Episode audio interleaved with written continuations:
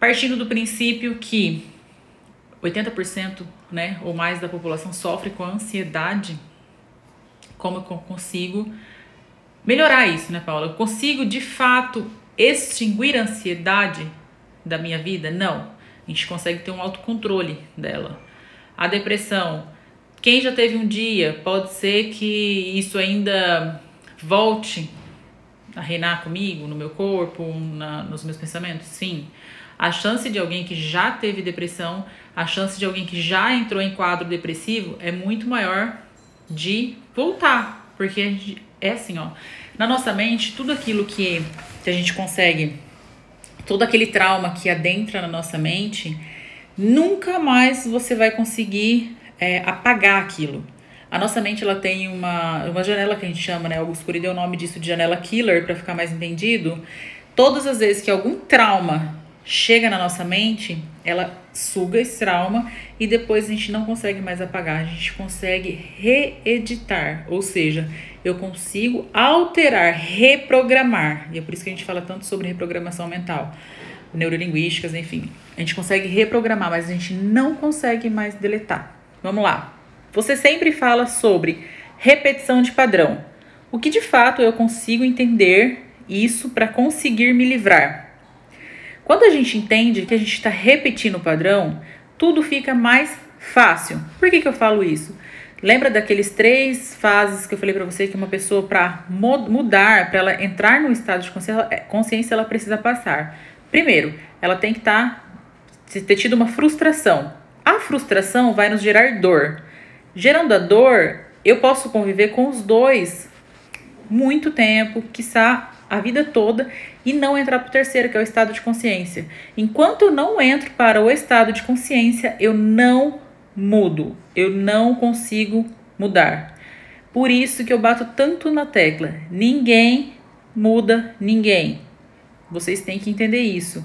Porque vem diversas pessoas falando que quer mudar pai, quer mudar mãe, quer mudar marido, principalmente. Ah, mas eu queria mudar meu filho. Ah, mas ninguém muda ninguém. Nós não estamos condicionados nem a mudar nós mesmos. Quem dirá mudar o outro? Nós só mudamos quando nós queremos. Então, entender. Primeira coisa, o que de fato eu consigo entender isso para conseguir me livrar. Entender que a repetição de padrão é algo que ficou no nosso inconsciente. Então tá, desde pequena eu vivo em um lar aonde eu vejo, é, fazer uma analogia com vocês para vocês entenderem mais fácil. Eu vejo meu pai, minha mãe brigando, só que eles não se largam. Eu vejo é, intromissão da família, dos outros, da família da minha mãe, vejo fofoca. Eu, eu cresci, cresci num lar onde tem muita briga, mas porém é um lar onde é muito amado que, que acontece? Partindo deste princípio, eu vou crescer e eu tive aquilo na minha consciência que aquilo é normal. Eu vivi naquele lar desde pequena. Sendo normal, eu não acho que isso é estranho na vida do outro. Partindo deste princípio, eu vou crescer e eu vou me relacionar com pessoas. Se eu estiver me relacionando com uma pessoa que tem o mesmo linha de raciocínio, o mesmo perfil que o meu, porque nós tendemos a atrair nossos semelhantes. Ah, obrigada. E aí eu me relacionar com alguém neste perfil, ou se eu me relacionar com alguém com um perfil diferente, eu vou achar estranho. Porém, eu vou começar a cutucar a pessoa. Então tá, se eu cresci, vi de, meu pai, minha mãe brigando, um lar de gritaria, um lar de muita muvuca, eu vou cutucar o outro e vou. Pra mim, brigar é normal. Pra mim, gritar é normal. E aí chega alguém e fala, tipo, fala baixo. Nossa, você briga muito. Nossa, você faz isso. E aí você vai se sentindo ofendido, só que assim, ter a consciência de que o lar que você viveu é diferente dos outros lares e a pessoa também, o lar que a pessoa viveu é diferente dos outros lares, é o part partir do princípio para a sua mudança. Então, como que eu sei que se eu estou repetindo? Tudo aquilo que você critica o outro, tipo, ah, eu não gosto que o meu pai faz isso. Ah, mas eu não gosto que a minha mãe faz isso. Você, eu tenho isso que eu tô te falando é certeza. Você também faz de alguma maneira. Mas eu não gosto, por que, que eu repito? Porque você não aceita. Tudo que você não aceita no outro, você tende a fazer. Isso é de forma inconsciente. Então, se o nosso inconsciente ele tem parte de 95%, toma parte de 95% das nossas ações e 5% você tem controle daquilo que você está fazendo, então você vai repetir esse padrão. De duas umas, de duas uma, ou eu vou repetir ou eu vou rebelar. Eu só rebelo quando eu entendo que aquilo me faz mal. Então, como que eu consigo rebelar esse padrão? É, se eu vejo que de repente meu pai é um alcoólatra e que a, o fim da vida dele foi fracasso, insucesso, enfim, que aquilo não foi para frente, eu vou olhar e querer ser diferente. Porém, precisa ter aceitação. Se eu aceito que ele é desse jeito e eu quero ser diferente, você não vai repetir o padrão, mas você aceita e você honra. E é por isso que eu falo tanto a importância de vocês compreenderem a raiz de onde veio. Tudo que nós somos hoje, tudo, absolutamente tudo, nós temos base no que nós vivemos. Então, se nós fomos, quando pequena, pequenos, rejeitado, se eu me sentir rejeitado pelo meu pai, se eu me sentir rejeitado pela minha mãe, tudo isso vai fazer parte do meu insucesso, insucesso hoje. Eu não consigo lidar com essas situações, ou alguém quando chega e cutuca lá minha ferida, ou fala algo que isso me machuca, ou que me leva lá ao passado, isso eu, eu vou acabar entrando em colapso comigo, né? Onde gera essa questão da ansiedade, e aí eu vou me afundando cada vez mais, porque se me, quanto menos autoestima eu tenho, menos autoconfiança eu tenho, menos insegurança eu tenho, mais pro caminho da depressão eu sigo.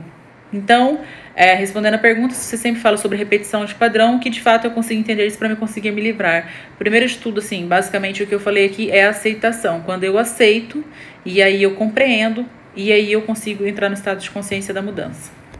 Agora, segunda pergunta. Eu não consigo mais conviver com a minha família. A gente briga muito. Mas eu fico pensando, se eu deixar, se vou me arrepender. Estou perdida quanto a isso. O que você tem que entender é que nem sempre o filho que fica em casa é o filho mais amoroso. Então, pelo contrário, quando a gente se distancia, tende a gerar mais saudade, tende a gerar mais. É, mais afeto, mais carinho, tende a ter mais valorização. Então, tudo aquilo que é mais difícil, que seja o acesso, que seja a convivência, eu consigo ter, dar mais valor. E isso é do ser humano. O ser humano está condicionado a isso. Então, assim, você tem que parar e pensar: ah, mas se minha mãe tem problema XYZ, ela já tem depressão. Se eu sair de casa, é, isso pode ser que agrave. O que eu quero te dizer é que não. O problema da depressão, o problema da traição, o problema das pessoas são com elas. Ah, mas a pessoa pode ser afetada? Pode. Só que quando a gente assume nossa autorresponsabilidade, a gente consegue caminhar mais para o sucesso, para a nossa mudança. Então, se a minha mãe tem problema X, o meu pai tem problema Y, e aí eu acho que se eu for vai agravar, isso não é um problema seu. Isso é um problema da pessoa, do seu pai, da sua mãe. Quem tem que lidar com essas circunstâncias é, são eles. Então, é, parar e pensar Tá, se eu sair, os problemas vão sanar? Provavelmente não. Está 100% de certeza que não. Então, você segue a sua vida. E aí, ó, é, estou perdida quanto a isso. O que eu posso te falar é que com certeza o relacionamento vai melhorar, mas é aquilo que eu falo. Ah, eu tenho muita vontade de sair da minha casa dos meus pais, isso aqui. Pode se bancar sozinha? Se aguenta? Segura essa, essa onda sozinha? Se segura essa onda sozinha, lembrando que isso vai exigir também mais do seu psicológico, porque você vai conviver mais sozinha. Então é por isso que eu falo tanto essa questão do autoconhecimento, eu bato tanto nessa tecla e eu vou é, fazer uns exercícios para vocês praticarem de fato isso. Por quê? Porque é muito importante vocês lidarem com a pessoa de vocês. Porque senão cai na outra pergunta que eu já respondi, sobre a repetição de padrão. Então eu saio da casa dos meus pais e fico com os mesmos costumes que eles, né? Então a gente tem que olhar para aquilo que nos incomoda e tentar refletir e mudar. Nos exercícios que eu vou, né, falar um pouco mais para vocês na semana, vai estar tá falando justamente isso para você trazer essa percepção. Porque assim, ai, Paula, mas eu brigo direto com meu pai, eu brigo direto com a minha mãe. Parcela de culpa você também tem. Em algum momento você também tem. A gente tende a colocar o erro no outro o tempo todo, porque isso está condicionado no nosso cérebro. Mas a gente, quando a gente fala assim, ah, tá, naquela discussão eu errei naquele ponto, naquele ponto eu não deveria ter falado, naquele ponto eu não deveria ter é, dado trela para conversa. Em algum ponto você errou. Não existe isso. Numa discussão, só um errar. Até porque se você ficar quieta, Ah, mas eu não errei. Mas se você ficar quieto, você tá se abstendo da discussão. E aí você não tá errando. Então, assim, em algum ponto a gente erra. E é aí que a gente precisa se perceber para conseguir. É, voltou. Para conseguir é, não desenvolver isso e desenvolver e a, desenvolver as nossas habilidades, gerenciar os, as nossas emoções. Ah, vamos para a terceira pergunta. Então, resumindo, né, em tese essa pergunta, é, você não vai se arrepender se você estiver muito segura das suas decisões. Como que eu tomo boas decisões? Se autoconhecendo. Quanto mais eu me conheço, quanto mais eu conheço o campo daquilo que eu estou querendo tomar decisão, mais decisões boas eu vou conseguir tomar, tá? Como consigo melhorar a ansiedade? Terceira pergunta. Como consigo melhorar a ansiedade? Eu tenho crises semanais e sinto que a cada dia está mais forte. Esses dias eu passei mal na rua, tive que entrar numa loja para pedir ajuda. Gente, olha, olha a gravidade da situação. Tive que entrar na loja para pedir ajuda. É, eu nunca tive uma crise de ansiedade, assim, já passei por momentos de estresse. Nós estamos com três doenças preocupantes que as pessoas não estão reconhecendo. Como não estão reconhecendo? São três é, estados preocupantes, por quê? Porque ele vem do interno. Então, se eu tenho uma ferida, eu consigo olhar e consigo tratar. Se eu tenho uma dor de cabeça, eu consigo perceber e consigo tratar. A depressão, o estresse e a ansiedade, ele come pela beirada. Então a gente tem que tomar muito cuidado. Eu falo assim, a gente vai lá e coloca o nosso carro, abastece o nosso carro, a gente toma banho todo dia, a gente leva o nosso cachorrinho para tomar banho, é, a gente cuida perfeitamente da nossa casa, a gente limpa a nossa casa. Só que as nossas emoções a gente não gerencia. E se tem algo nessa vida que a gente não pode deixar nunca, nunca, nunca de lado, são as nossas emoções, gerenciamento de emoção. E é por isso que nós estamos cada vez mais aumentando o quadro de depressão, o quadro de ansiedade, o quadro de estresse. Quando que você via anos, sei lá, uns 10 anos atrás, que você falava assim, alguém foi, foi internado por depressão, alguém foi internado por estafa, alguém foi internado é, as pessoas elas não estão se dando conta. Então eu falo que se uma pessoa que está aqui consegue ver isso e conseguir levar essa mensagem para outras e impactar, já está valendo. A gente precisa se alertar dessa situação. Olha só, passar mal por, sei lá, dor de cabeça, por virose na rua é o comum, mas crises de ansiedade, isso não, não pode acontecer. Por que, que eu falo não pode acontecer? A gente precisa demais gerenciar as nossas emoções. E como que eu faço isso, Paulo? Numa crise de ansiedade. Eu entrei por uma crise de ansiedade, por exemplo. Eu falo assim, nossa, eu vou eu, eu tô fazendo uma analogia porque fica mais fácil para vocês entenderem. Ai, é, meu Deus, eu tô aqui com o carro. Gente, e se alguém vem aqui isso, crise de depressão, de ansiedade, crise de pânico, eu tô envolvendo tudo, tá? Porque a, o crise de pânico traz ansiedade, são quase aí as mesmas, os mesmos tipos de alimentação.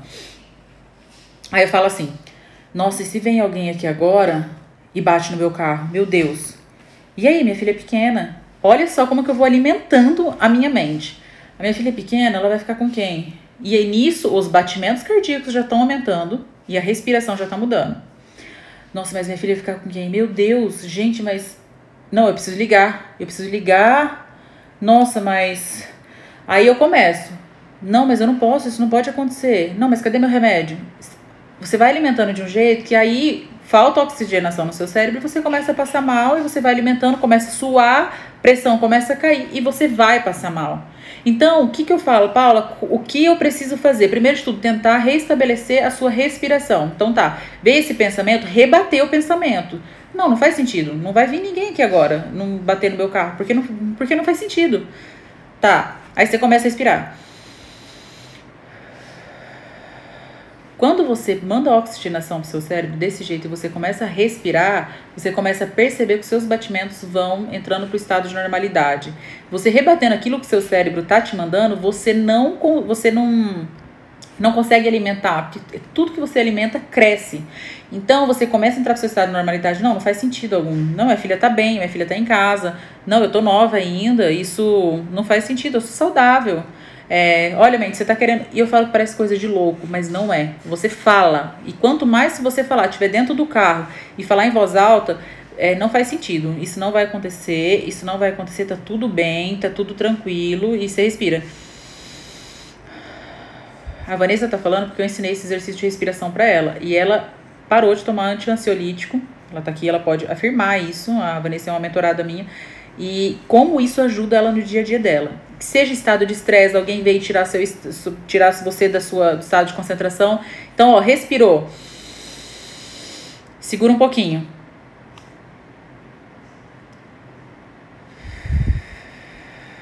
Aí.